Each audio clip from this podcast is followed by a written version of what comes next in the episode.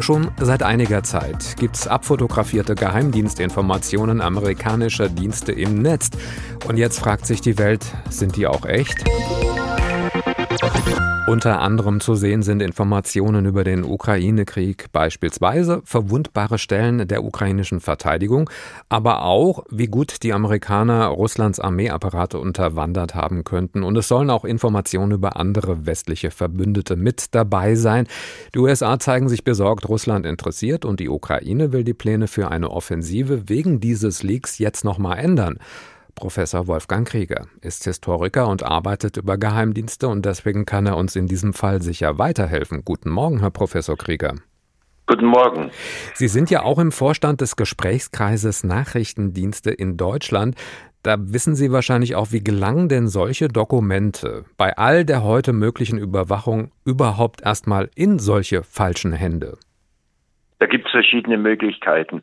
Das Typische äh, sind zwei Dinge. Erst in, in, so einem Fall erstens äh, die Möglichkeit, dass ähm, Leute aus dem Inneren des Apparates, also in dem Fall des Pentagon in, in, in Washington, mit der Politik von äh, Präsident Biden unzufrieden sind und möglicherweise dann solche Informationen nach außen geben. Hm. Aber es gibt auch die andere Möglichkeit, nämlich die menschliche Schlamperei. Es kann einfach sein, dass ein Mitarbeiter seine Aktentasche irgendwo im Taxi oder in der U-Bahn äh, hat liegen lassen. Und das würde zum Beispiel erklären, warum so unterschiedliche Dokumente äh, unterschiedlicher Herkunft und unterschiedlichen Inhaltes äh, äh, plötzlich im Internet auftauchen.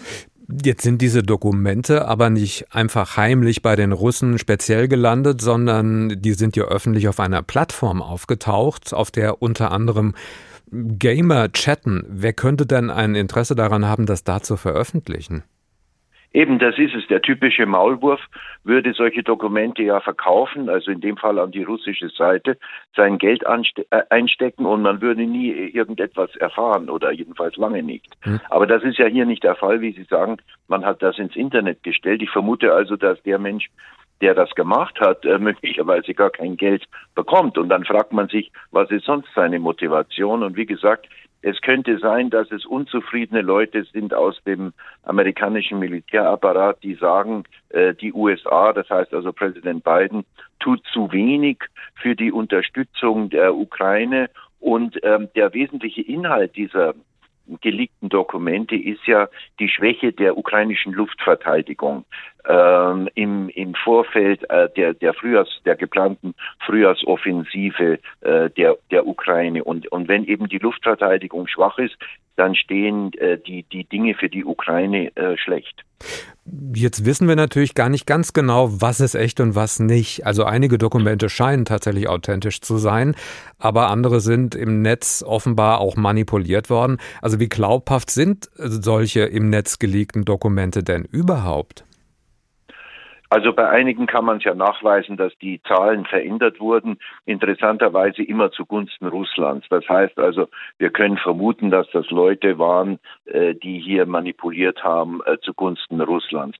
Aber der, der Großteil der Dokumente, insbesondere diese äh, zwölf, diese zwölf Grafiken zur ukrainischen Luftabwehr, die sind nach meiner Einschätzung authentisch.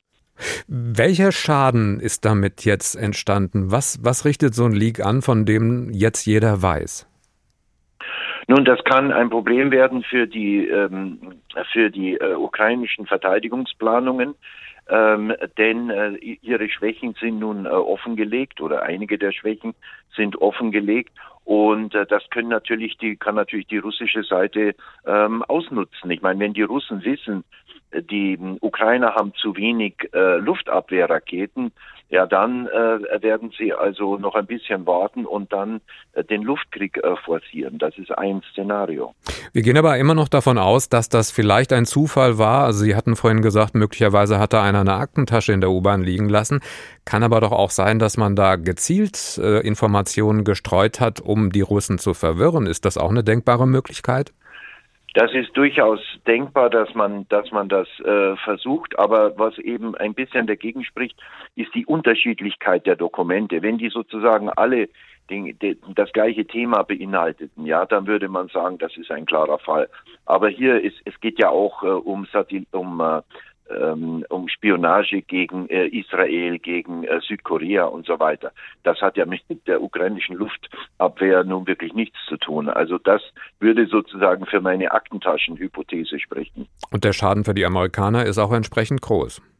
Der Schaden ist sicherlich groß, sowas darf natürlich äh, nicht äh, passieren. Und die Ukrainer werden natürlich sehr misstrauisch sein und werden den, äh, den Amerikanern jetzt noch weniger äh, militärische und geheimdienstliche Informationen geben, weil sie Angst haben, dass das irgendwo, dass das irgendwo ab, abfließt.